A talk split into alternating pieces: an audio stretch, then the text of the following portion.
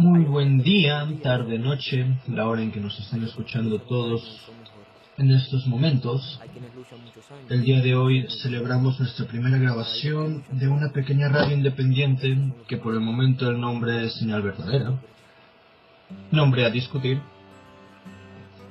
Y tiene como intención puramente la de informar y crear un juicio crítico en las personas que nos escuchan. Nuestra idea no es llegar al meollo del asunto porque muchas veces no se puede, pero sí trataremos de al menos ver un poco de lo que hay al fondo del abismo, ¿no? En este día me acompaña mi compañero. ¿Cómo te llamas, compañero? Deckard. Mi compañero Deckard es un estudiante, es una buena persona, es demasiado moral para mi gusto. Yo me llamo Talion, soy el que está tratando de llevar este pequeño proyecto. Espero que les guste, estaremos transmitiendo tanto como nos sea posible y esperamos sus comentarios en las redes sociales y en la página que en realidad es un blog acerca de temas que quieran que hablemos. Am, discusiones a favor o en contra sobre lo que se habla en las transmisiones. Estamos completa- completamente abiertos a escucharlos, leerlos, según sea el caso. Y bueno, nuestra primera transmisión será acerca de un tema muy conocido por todos, pero poco llevado a las televisoras como algo distinto de lo que es como farándula o lo que llaman nota roja. El día de hoy hablaremos sobre inseguridad y mi compañero Deckard quiere hablar un poco o iniciar este tema más que nada. ¿No es así? Así es. ¿Qué tal? Muy buenas tardes a todos. Espero que tengan un muy buen día, muy buena tarde, una buena noche, depende, dependiendo de la hora a la que nos puedan escuchar. En esta ocasión, eh, yo voy a iniciar con la introducción eh, sobre el caso de la inseguridad, pero ahorita voy a iniciar centralizando un poco el aspecto en lo que son este, este, las universidades y mencionar este, algunos ejemplos donde se ha dado la situación. Ya que a mí me preocupa mucho en lo personal que ahorita en las últimas semanas los jóvenes han resultado eh, muy susceptibles este, a este caso de la inseguridad tenemos desde ataques por riles, asaltos este, a escasos metros de las escuelas, eh, incluso violaciones eh, al, interior de las escuelas. Eh, no, no, no hay este, justicia, no se hace justicia. Entonces es ahí donde me gustaría comenzar a hablar un poco del tema y con el tiempo, mientras trans- transcurre, vamos profundizando eh, en otras cosas, no vamos este, extendiéndonos un poco más para no quedarnos en el aspecto de la inseguridad este, tanto al interior como afuera de las escuelas. ¿Qué opinas, este compañero? Mm, Me parece una buena forma de empezar, principalmente en las escuelas, ya que este país, México, es un país sumamente joven hoy en día. Pero me interesa más lo que es la, la delincuencia juvenil, por así decirlo. A mí me han comentado mucho que cada vez los pinches asaltantes son más jóvenes. Antes te asaltaba un cabrón de 30, 40 años y hoy en día es un morro de 16 que se ve que lo único que quiere es su pinche lata de activo. ¿Tú qué dices? Fíjate que sí es verdad, ¿eh? Eh, bueno, a mí me gustaría iniciar con un tema, puntualizando un poco.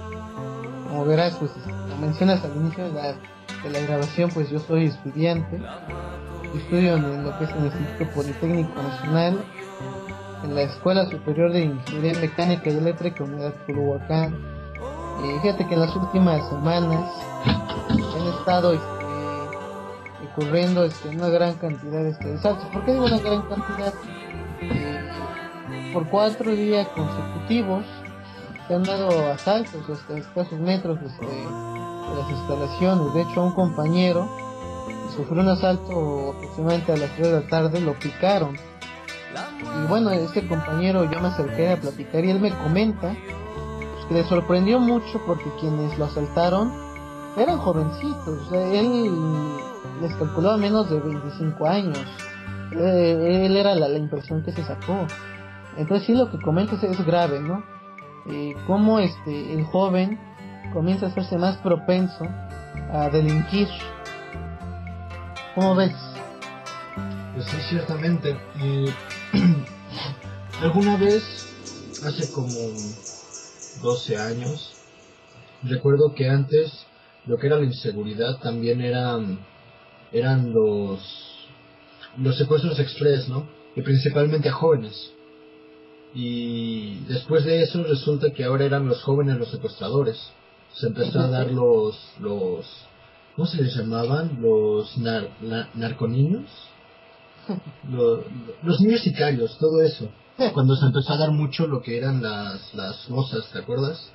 Sí, las más grandes de Latinoamérica, no, pinche caos. Y resultaba que eran mocosos los que llevaban los cadáveres y los que lo permitían los cadáveres, ¿no? Entonces, como que los tiempos cambian, pero no sé si van hacia adelante o hacia atrás. Ah, por cierto, eh, como estarán escuchando, tenemos una pequeña transmisión de música de fondo.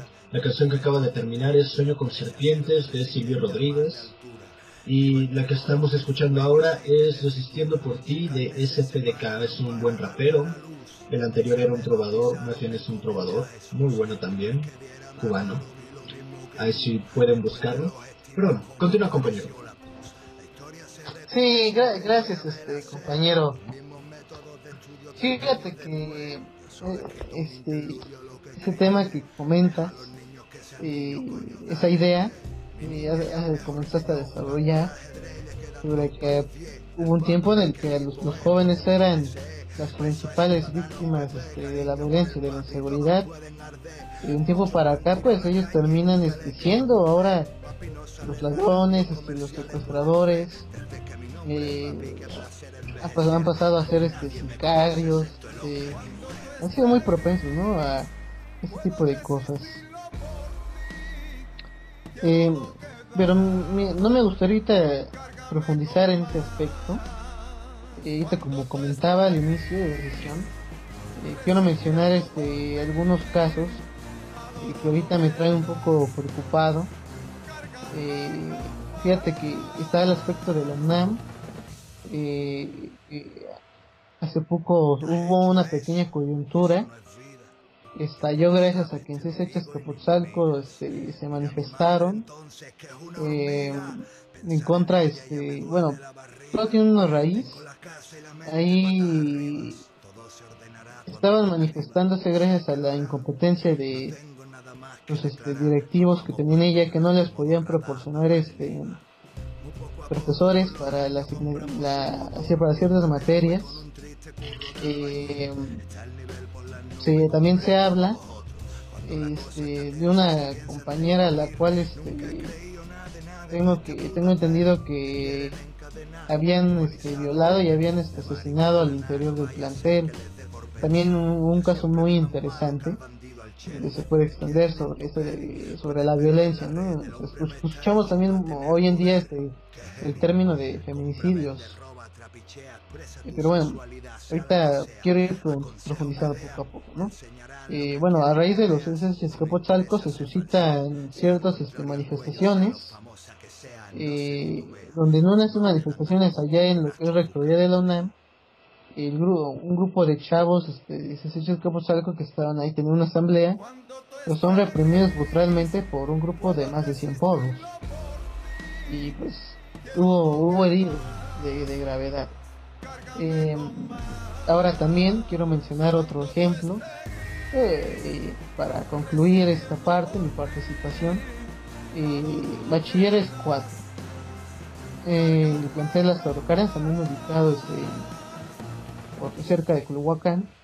Eh, pues ellos pararon sus instalaciones durante aproximadamente, aproximadamente tres semanas, ya que se llegó a, se llegaron a dar igual el, el caso de los asaltos, ¿eh? también muy grave. Eh, y más que eh, el caso, señalar este el caso de los asaltos, es que la autoridad no ofrece una solución, una medida para combatir. Lo que luego se maneja son medidas este, preventivas, pero no, un, no una forma de combatir este, este tipo de cosas. ¿Cómo ves, compañero? Yo tengo una duda que es este, ¿quién se debería encargar acerca de la inseguridad en las escuelas? En especial en este caso de las escuelas que son como que más grandes. Mm, es decir, una poli, uh, tecnológicos, etcétera, etcétera. Eh, la escuela y directivos deberían buscar la manera de que se les apoye en seguridad o es el mismo gobierno local, regional, uh, nacional, no sé a qué área compete exactamente, el que se debería encargar de todo eso. Tengo entendido que debería ser la Policía Federal, la que tenga como que la, tiene la responsabilidad de resguardar esos espacios del mismo modo que resguarda una prisión o un hospital. Sin embargo, en estos casos que no pasa, mm, hay algo raro por ejemplo, no todas las escuelas sufren del mismo índice de, de delincuencia. Por ejemplo, tengo entendido que Simeculhuacán está cerca de una zona sumamente peligrosa. Mucho. Pero no todas las escuelas están ubicadas en lugares igual, ¿no es así? Así es. Entonces, si ya sabemos que la zona está del carajo, ¿por qué chingados permitimos que la zona alrededor se vuelva un chiquero de delincuencia? Tanto de la gente, como de la escuela, como del gobierno. ¿Qué crees que falla ahí? Sí, mira, yo creo que aquí la falla está en que no, no hay este, una buena organización, una buena de distribución de los cuerpos este, policíacos, por ejemplo, aquí al exterior de las escuelas. Entonces, una pregunta muy importante. ¿Quién se debería de encargar de la seguridad de las escuelas? Bueno, aquí, cada, hablando de las universidades, cada escuela maneja este, un sistema propio de seguridad, eh, dependiendo de, ahora sí que la característica que tenga. Por ejemplo, las universidades autónomas, escuelas autónomas, crean sus propios cuerpos de seguridad como lo es la UNAM. En cambio, aquellas que no tienen una autonomía, en su mayoría, eh, por ejemplo, en, lo que es el Instituto Politécnico Nacional, quien está a cargo de ahí de la seguridad es la Policía Bancaria Industrial. Eh, y volviendo al tema de dónde está la falla, eh, pues no hay una, tanto no hay una distribución de los cuerpos policíacos como las autoridades universitarias también no tienen una colaboración, este, ahora sí que con los gobiernos, este, en torno de las distintas este, delegaciones para que entre la administración de las distintas universidades y ahora sí que las alcaldías que ahora se les ha pasado a llamar así, pues puedan ofrecer soluciones óptimas a esos problemas. No sé si esa es la respuesta a tu pregunta. Mm. Entonces entiendo que cada quien se pasa la pinche bolita como mejor le convenga, ¿no? Porque si la escuela tiene su propia policía, ¿por qué no la pone en el perímetro? ¿Y por qué deberían de tener policía las escuelas si se supone que ya el, las alcaldías están encargando de todo eso? ¿No es así? Ah, bueno, te aclaro. Eh, es que aquí las, las policías que luego tienen las escuelas únicamente trabajan al interior. O sea, ejemplo mi escuela o cualquier escuela del Politécnico si sucede un delito al interior, lo quien actúa es la policía bancaria industrial. Y bueno, ellos ya remitirían al, así que, al que comente el acto delictivo con las obras pertinentes. Pero si el acto sucede fuera de la escuela, la policía bancaria Israel no interviene. Eh, ahí interfiere pues la, policía pública, la que conocemos como tal, este, que está ahí en las calles, no en las patrullas. Esa es la policía que, eh, así es como se, se maneja este, en las universidades. Igual lo mismo pasa allá en la y tiene su propio cuerpo policiaco. Eh, pues ellos solo actúan en los límites de ciudad universitaria. Fuera de esos límites, pues ellos ya no tienen cierta injerencia. Muchos se ven limitados, ¿no? Si sucede un crimen a escasos metros de las instalaciones de ciudad universitaria, en sus mismos ojos, ellos dicen, argumentan, que pues, no, no pueden intervenir. Lo cual a mí se me hace bastante, este... Pronto digo, para mí, personalmente es algo absurdo. Porque aquí se trata de una cuestión, este... De solidaridad, ¿no? Pues si yo veo eh, que se está cometiendo un crimen y es un estudiante, o es un, es un joven, eh, o, o, que no sea un, un, joven, o sea, si yo veo que se está cometiendo un crimen y está en las posibilidades de, de mí, de la persona detenerlo, en este caso de un cuerpo de seguridad, pues, ¿por qué no intervenir? no Ya después, pues, pasar el caso para las cosas pertinentes. Pero también aquí hay muchas cuestiones pues, burocráticas, así es como luego trabajan estas, este, estas personas. Sí, ciertamente, fíjate que es un tema muy, muy cierto eso que dices acerca de que no pueden eh, intervenir. Justo ahorita acaba de acabar la canción Hijos de la Saciedad de el grupo Extracto de Lúpulo, hashtag cerveza. Y en estos momentos está sonando la canción Still Remain del artista Dexter. Como verán, somos un poco variados en el gusto de la música. Pero bueno, volviendo al tema. El punto que, que ciertamente dices acerca de la burocracia es incluso algo que va a la parte de lo que es la mm, seguridad al interior de una casa, ¿no? Por ejemplo, tú ya no puedes defenderte en tu propio hogar, en tu propio hogar, em, de manera adecuada, por así decirlo. Tienen que dispararte primero y tienes que sobrevivir al disparo para poder tú actuar en una manera más o menos congruente. ¿No es así, según las nuevas leyes? Sí, bueno, lo que he escuchado un poco sobre eso, te refieres a lo que es este, pues la defensa propia, ¿no? Exactamente, a la defensa propia. Sí, eh, sí suele pasar a veces, incluso uno mismo, si viene un delincuente y ya se te asalta tu casa o este o tu local, eh, no puedes tú, por ejemplo, que quisieras este aventarle ahí una maceta en la cabeza, si tú lo descalabras y el delincuente pues sufre ahora sí que algún daño, a pesar de que lo hayas hecho en defensa propia, la autoridad argumenta que no puedes tú hacerle, eh, ahora sí que, más bien, tú debes hacerle, puedes hacerle el mismo daño que él te haga a ti.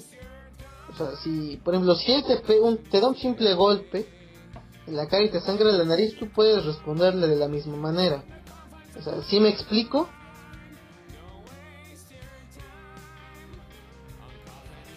Sí, sí te explicas bien, hermano, pero ¿no crees que es una pendejada? Sí, yo no, estoy muy de acuerdo, pero pues así es ahora el sistema de justicia en nuestro país, ¿no? Pues qué pinche chinga, imagínate. ¿Hasta dónde puedo actuar yo? Si alguien se mete a mi casa a robarme, ¿tengo que preguntarle a la rata dónde vive para ver si me puedo meter a su casa? ¿O me espero hasta que me acabe de saltar para ver si puedo recuperar mis cosas una vez que las lleve a su casa? ¿O cómo está el pedo en la pinche ley? Porque de entrada de por sí las autoridades no llegan a tiempo. Así es. Entonces, ahora imagínate en una escuela. Y aquí en lo que saque el alumno su celular, ya sea para llamar o para que se lo quiten, ¿cuándo va a llegar la autoridad? ¿O qué autoridad va a competir?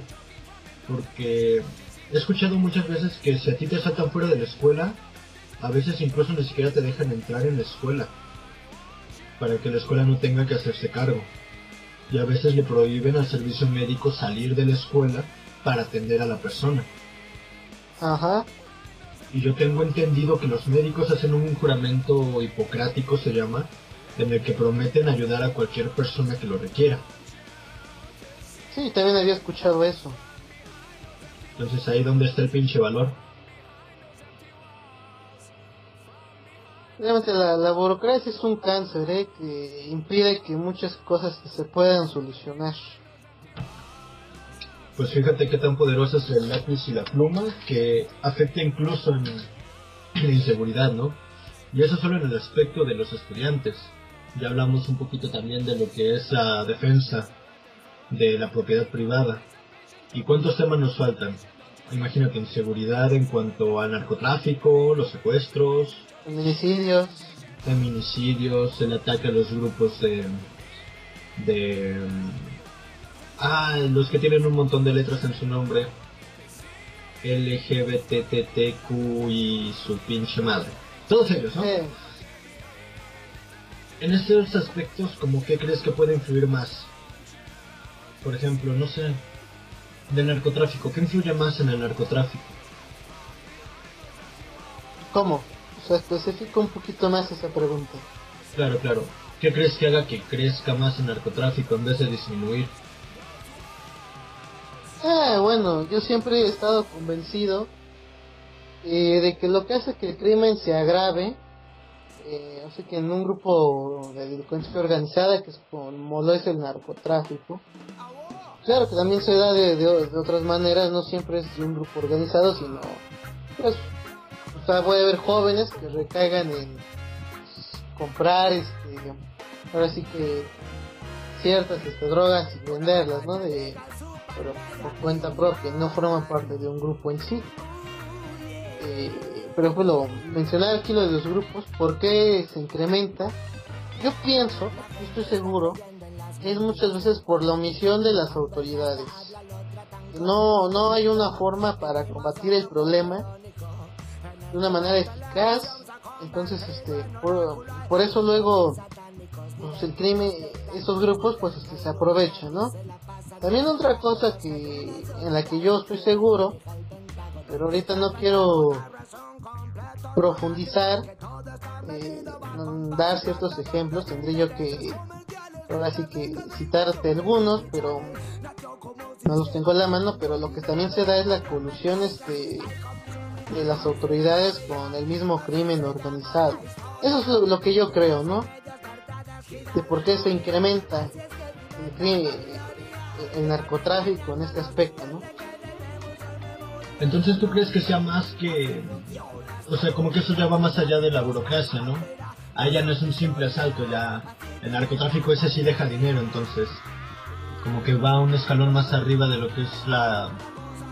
¿Cómo se le podría llamar? La jerarquía gubernamental. Eh, sí, sí, va más allá de la, de la burocracia, ya es una cuestión, una, una relación económica, ¿no? Que tienen los, gobernantes. Entiendo, entiendo. A mí me llama la atención, por ejemplo, que... Por ejemplo, Gortari. Que yo recuerde, a él lo acusaron mucho de esa clase de cosas. También a Calderón. Incluso hay una serie en Netflix que se llama El Chapo, la cual hace mucha referencia a la política mexicana. Y tengo entendido que allí muestran un poco acerca de cómo... ¿Quién fue? ¿Quién fue? ¿Quién fue? Fox.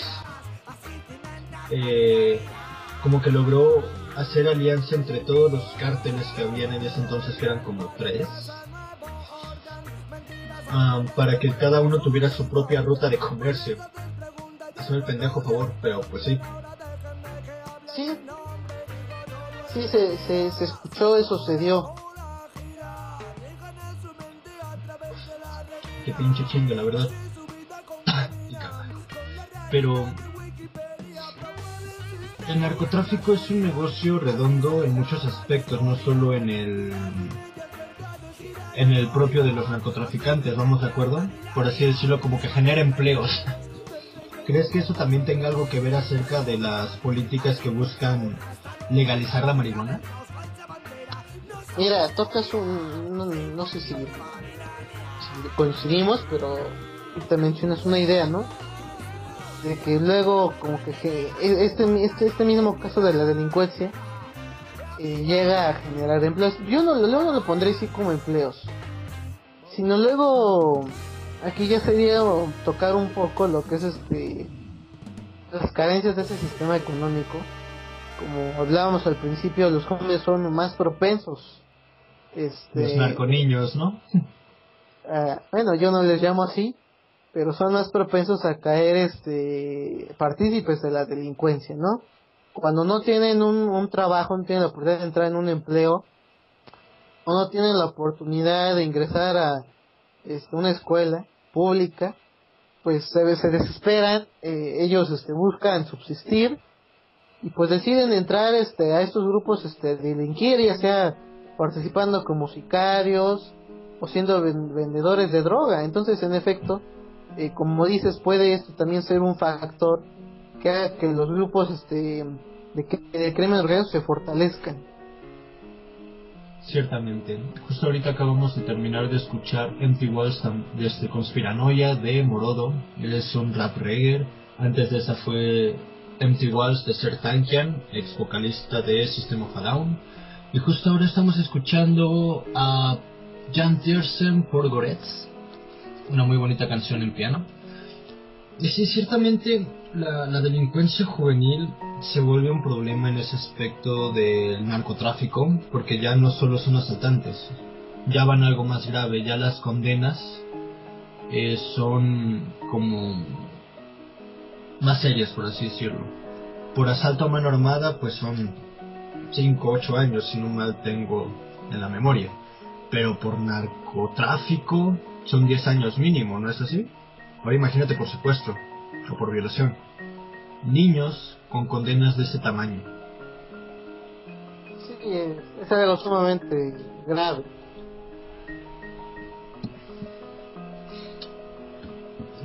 Todos esos temas se me hacen complicados en ese aspecto porque ciertamente como dices, cuando se desesperan por no poder entrar en una escuela o cuando la familia como que es un caos o en la misma familia está esa influencia de toda la delincuencia organizada o de que el papá está en la cárcel, no sé, el hermano está en la pandilla, todo eso influye mucho en el joven, sobre todo cuando es joven. Aquí mi duda sería más que nada en el aspecto de todos esos factores influyen o hay uno en específico que podría decirse que es el detonante principal sin importar el ambiente para el joven. Yo creo que en este aspecto es la educación, por ejemplo, lo que podría decirse que es donde se puede prevenir o fomentar la delincuencia, al menos juvenilmente. Eh, en efecto, es algo importante, es un factor importante el tema de la educación, de los valores adquiridos en casa. Eh, si en casa no te enseñan este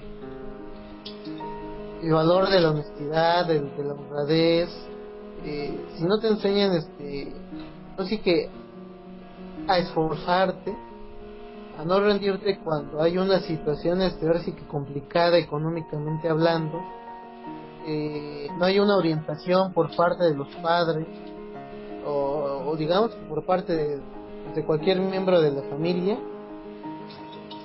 los jóvenes este pues son muy susceptibles no son muy volubles los jóvenes. Su psicología es muy este muy complicada, ya que pues están este propensos a varios ambientes que pueden influir en ellos. Pero sí la educación es algo importante. Y ahorita que mencionas también a la familia, los autodefensas, que obviamente son padres de familia, madres, hermanos grandes, ¿crees que influyan un poco en el en la psique juvenil? Desde mi punto de vista, pues sí, ¿no? Porque están teniendo un, un como ejemplo de qué hacer en caso de que nadie más haga nada, porque queda claro, así como decías, que si el gobierno se colude, que si las autoridades dicen no es que pinche burocracia no me deja hasta aquí llega mi autoridad, pues es la familia la que interviene y las familias en general, o sea, se juntan todas y crean esos grupos de apoyo que degeneran a veces incluso en más violencia. Ay, ay, sé a dónde, a dónde vas. Ajá, ajá. Justo ahora estamos escuchando a Aspencat, un grupo catalán, con la canción A Distancia. Ahora sí continúa, compañero. Sí, más o menos, tocas lo que son los grupos de autodefensa, ¿no? Exactamente. Que, que cuando la cosa se complica, y pues, tú dices que este muchas veces las familias eh, miembros de, un, una sociedad de una comunidad pues terminan este, gracias a, que no las autoridades son incompetentes no pueden son, resultan incapaces se ven repasadas por así que los grupos este, de, delincuenciales eh, toman la decisión este de de, ellos crean sus propios mecanismos de seguridad. Se agrupan en grupos coordinados. Ellos comienzan a hacer este comités de vigilancia y en efecto ellos este, podrían arriesgarse, ¿no? En el momento en que hay un grupo delincuencial, hay un grupo de autodefensa, pues sí, se genera un choque y pueden pues, resultar esto, heridos las, personas ahora que inocentes refiriéndome así que a la gente que decide organizarse. Pero es algo que no se puede evitar, ya que o te quedas con los brazos cruzados, esperando que la delincuencia no solo toque la puerta, pues, sino entra a tu casa y, no sé, te secuestre un familiar para poder extorsionarte o algo por el estilo, sino más bien tomas la decisión de enfrentar el problema directamente, aunque sabes que también no hay un riesgo, pero entonces ya no estás este, esperando a que el crimen eh, pues, le haga daño, sales, sales a enfrentarlo. pero imagínate, yo tengo. Pero imagínate, eh, ya no tenemos nosotros como ciudadanos la posibilidad de defender la propiedad privada de manera adecuada. Y queremos salir a defender las calles como si fueran nuestras. Y a veces degenera mucho en violencia violencia extrema. O sea lo que fue un asalto se vuelve linchamiento del asaltante y queman al cabrón con una llanta en las piernas todo amarrado y golpeado el pendejo. Ahí como que la idea de salvaguardar un lugar se pierde completamente y allí el joven que pudo haber aprendido un ejemplo de qué es lo que se debe hacer cuando la autoridad no actúa por ti, es decir, lo que pudo haberle dado una idea de, de autonomía de cualquier forma de, de sistema defectuoso en cualquiera de sus ámbitos, se degrada de tal modo que ya no tiene un ejemplo claro de qué es lo que está bien o qué es lo que no en el aspecto de la violencia. Es decir, siento que el niño aprendería que la violencia contra la violencia es la solución pero no se aprendería a definir cuál es la violencia adecuada y cuál es la violencia que no se permite y que se castiga con más violencia. Sí, fíjate que creo que es un punto este, muy importante. Eh, como luego la gente... Sí, de efecto luego no hay una plena una opción adecuada, no hay métodos adecuados y uno termina actuando con más violencia este, de la necesaria, ¿no? e incluso, pero también esto podemos ver aquí el reflejo del temor de las personas, de la desesperación de las personas, ¿no? Y que ya están tan ciscados este, de la violencia. Eh, y esto, yo, ¿por qué menciono la palabra ciscado? Entonces, tú mencionas el, problema luego de los linchamientos. Hace poco en redes sociales se corría la información, eh, noticias, este, donde a personas inocentes que por redes sociales se les había tachado de que eran delincuentes, de que eran secuestradores, etcétera, eh, la gente terminaba en efecto linchándolos. Eh, entonces, esto, claro que eso también, eh, pues es cuestionable. Incluso uno cuestiona aquí el mismo pueblo porque el pueblo está asesinando a un inocente. ¿Por qué? Porque el pueblo no investiga, no sabe si realmente esta persona, pues realmente es un delincuente. Pero igual como te digo hace, como te digo hace rato, pues es también este, el efecto de que uno ya está ciscado. Como ves que los tres no, no responde, no hace algo, el momento en que tú ves que alguien eh, lo tachan de delincuente, este, pues ya quieres ir a hacerle algo. Pero es un error, en efecto es un error. Exactamente. Aparte, este, ¿que no esto también sería una forma de inseguridad para las personas? Imagínate si tú terminaste con una chica y esa chica te acusa de violador. O al revés, ¿no? Porque supongo que se puede dar, pero al revés. Sí, ¿También fíjate van a linchar? Nada más porque pinches despecho. ¿No mames? ¿Qué pedo? Sí, mira que ahorita que tocas ese tema y hay un ejemplo muy claro de luego estas campañas, este, la gente se ha aprovechado, hay personas, siento que hay personas malas eh, que luego se aprovechan de esta, de este comportamiento, este ambiente de inseguridad, de incertidumbre, de violencia, que buscan luego perjudicar a las personas. Yo hace poco eh, bueno, como mencionaba hace poco el movimiento de la UNAM, había espacios que se hacían llamar las asambleas intermitentes. En una ocasión fui a una eh, y con un compañero eh, se suscitó ahí una situación eh, bastante incómoda donde ah, había este, un compañero que era se hizo pasar por representante de mi escuela y llevaba a su novia eh, mi amigo y yo que que me acompañaba, eh, fuimos a, ahora sí que hablar con este compañero porque no tenía por qué estar usurpando una representación. Pero ¿qué pasó acá? Eh, la novia del compañero comenzó a calumniar a mi amigo de que según le estaba escupiendo. Bueno, después de que transcurre ese pleito, tú verás que a los dos días, los dos días siguientes los días siguientes ya hay una campaña en redes sociales en contra de mi amigo. Están diciendo que, pues, que es un machista, que es un patriarca y que supuestamente le había dado un escupitajo a la novia de aquel chico que había usurpar la representación.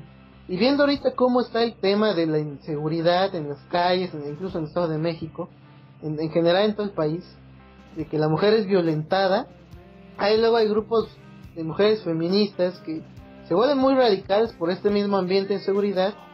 Y bueno, mi compañero pensó y me decía, oye Alan, es que, eh, compañero, fíjate que esto es, muy grave, ¿no?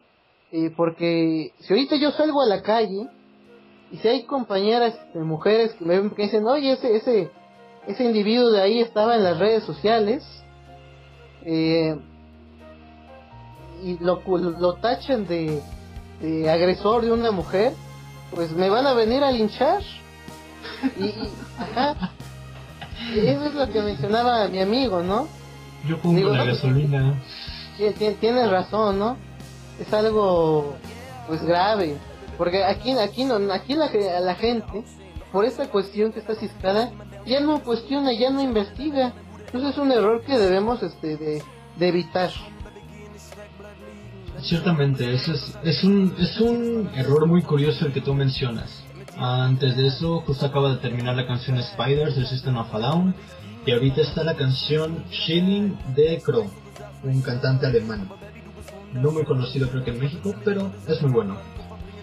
Eh, eso que tú comentas acerca de los grupos feministas y que creo yo también tiene que ver con esos grupos radicales de autodefensa, siento que degeneran en esa clase de violencia precisamente o de radicalismo por el miedo y porque ya no saben diferenciar realmente las cosas, ¿no? Ya no ven en qué punto algo es falso o es realmente peligroso y en qué punto es un pinche mame y que se les están agarrando de bajada, por ejemplo, los feministas. Han, se han vuelto tan... no sé cómo decirlo, sin que todo mundo se pinche su ofenda, porque hoy en día hablar políticamente correcto también es otra cosa muy compleja de hacer.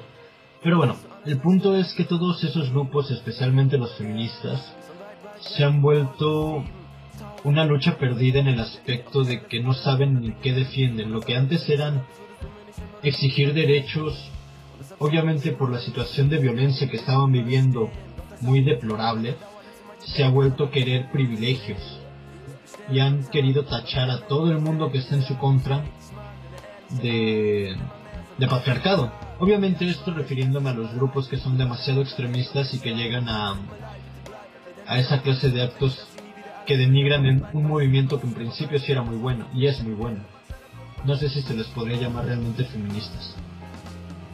¿Cómo se les podría llamar esas mujeres? no, no sé, amigo. Es que a veces ni siquiera quieren que les digas mujeres. No manches. O sea, hay tantos colores en la bandera LGBT que la verdad ya no sé qué pedo. No es crítica, pero pero es complicado. Realmente es complicado todo ese tema también. Sí, es un tema este en el cual podemos en otra transmisión pues intentar sí, en esta cuestión de identidad. Sí, sí, ahorita estamos con las madrizas en la calle, los asaltos y las drogas, ¿no? Así es.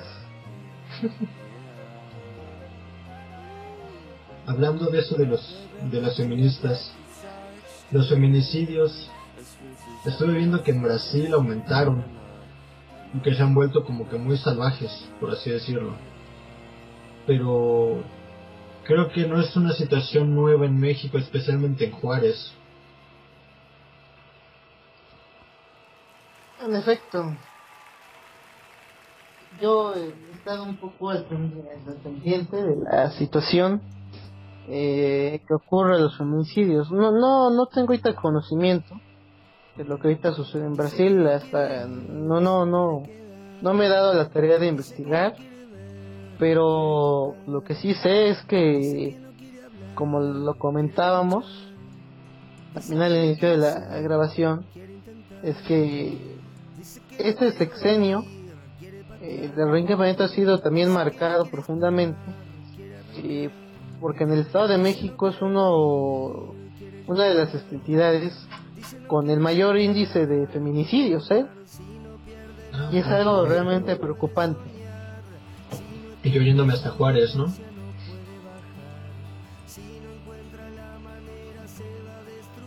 ¿Seguís ahí, compa? Sí, sí, güey. Imagínate yo yéndome hasta Juárez, es aquí en el estado donde está el desmadre. sí. Fíjate que otro tema podemos traer a colación. Eh, bueno, ya hablamos de los asaltos, este, los feminicidios. Eh, en lo que no, no, no, podemos, no hemos podido profundizar mucho pero ya para ir concluyendo un poco la transmisión, la grabación, este, desde que está el tema de los grupos este, porriles, ¿eh? En las escuelas. Es un tema delicado. Eh, primero habrá que empezar un poco para comenzar a profundizar esto un poco. Eh, no, no vamos a terminar de cubrir el tema en esta grabación, pero ¿qué es el porrismo? Bueno, el porrismo son grupos de choque, así que conformados principalmente igual por jóvenes, pero que no operan solos. Ellos, ellos este, trabajan eh, con base en las órdenes que ciertas personas les dan, pueden ser autoridades, pueden ser profesores, pero siempre reciben algo a cambio y para que ellos vayan a, hostigar, a amedretar a los estudiantes, ¿no? Eso es lo que define ahora sí que a un grupo porril. Eh, aún está muy presente en gran cantidad este, de las escuelas, en las preparatorias de UNAM, este, en algunas facultades, en el Politécnico, en algunas vocacionales. Eh, pero así es este, este tema eh, del porrismo, que igual este, es un tema preocupante, ¿no? Por lo que mencionamos al inicio, sobre la brutal represión que eh, recibieron este, por parte de un grupo de más de 100 porros aproximadamente, los jóvenes de César Chascapuzalco. No, pues sí. Mm, yo tengo una duda. en el aspecto de los porros que son estudiantes o fueron estudiantes en algún momento, ¿a quién le toca poner orden? ¿A la escuela o a las autoridades exteriores, es decir, a la policía? Ah, mira, ahí como te comentaba, también está lo que es la, la, la colaboración. ¿Por qué? Porque si llegan los porros y agreden a los estudiantes eh, dentro de instalaciones universitarias, en este caso, pues, eh, o que hubiera sido, por ejemplo, en el Politécnico, eh, las autoridades, ya sea del Politécnico o de la UNAM, están obligadas a investigar, a indagar quién está detrás de esos grupos pobres, en colaboración también eh, con el gobierno, así que de las distintas este, delegaciones, el gobierno de la Ciudad de México, y deben de hacer una colaboración para rastrear de dónde viene este, este ataque, ¿no? ¿Quiénes son los actores intelectuales? ¿Y al porro qué se le hace? ¿Cuál es su castigo por bueno, eh, eh, ahí pues habría que sancionarlo, este, los casos que han habido de los grupos porrines, a los que se les ha, este, se les ha ahora sí que encontrado, pues han sido expulsados, ¿no? De las, sus respectivas escuelas, o en, o en otro caso, pues han sido enviados directamente así que al reclusorio. Bueno, entonces sí se toman ciertas acciones, pero ¿cada cuánto se dan los casos en que sí se toman acciones? Por ejemplo, ¿ya se tomaron medidas eh, para lo del CSH? Y fíjate que ahorita que tú tocas ese tema, eh, sí se suelen tomar acciones, pero yo hace, hace poco checaba en las noticias sobre esto, eh, por ejemplo, del caso de London, que a veces la autoridad lo que hace es decir que por falta de pruebas liberan a, a los que cometieron el ataque, ¿eh? terminan siendo liberados. Bueno, hablando de este caso, también de un poco de injusticia, a veces a los estudiantes que se también es lo que ocasiona este pero más más que aquí ya no hablamos mucho de radicalismo pero lo que ocasiona cuando llega un grupo de checa de estudiantes pues qué va a hacer el estudiante o se echan a correr o deciden enfrentar abiertamente este problema, ¿qué pasa? La autoridad luego encarcela a los estudiantes y en vez, en vez de dejar libres a los estudiantes, deja libres a los que cometieron el acto. Entiendo, entiendo. Pues bueno, ya para terminar la transmisión, eh, la forma de combatir la inseguridad, ¿tú cuál crees que sea? yo creo que vamos a de distintas formas. Eh, es la organización. No principalmente salir en comités de autodefensa. Puede ser una medida, pero ya es muy extrema. Pero la organización de la gente en que debe de exigirle eh, deben este, salvaguardar, ¿no? de nosotros. Debe de poner las medidas necesarias, de hacer que los cuerpos policíacos sean eficientes, de distribuirlos de una manera eficiente. Y por ejemplo, muchas veces se habla de cámaras de seguridad, que las cámaras de seguridad realmente sirvan para lo que deben. Porque muchas veces pasa que cuando tú quieres pedir los videos de tal este acto delictivo, que muchas veces te dicen que la cámara está descompuesta, o que no sirve es por X son, o que fue desactivada, se dan mil pretextos, ¿no?